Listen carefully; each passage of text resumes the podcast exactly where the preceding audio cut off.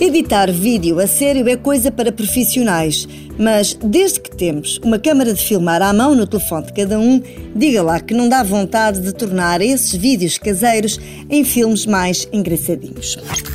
O problema é escolher o editor de vídeo. Recentemente, o Google Fotos acrescentou funcionalidades ao seu editor de vídeo, mas ainda é muito básico. Dá para acertar o início e o fim do vídeo, fazer alguns ajustes na imagem e pouco mais. Se quiser pôr uma música de fundo, fazer uma montagem com fotografias, tem de procurar outras alternativas. E há muitas.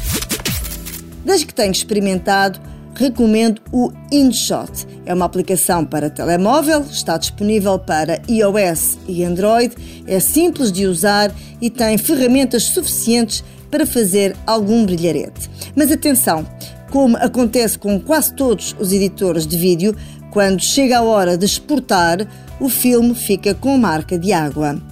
A única hipótese de tirar esta marca d'água e também ter acesso a outras ferramentas é escolher a versão paga. É o que acontece com quase todas as aplicações. O InShot tem, no entanto, uma vantagem. É que, ao contrário de muitas, pode escolher se quer pagar um valor todos os meses, todos os anos ou fazer um pagamento único.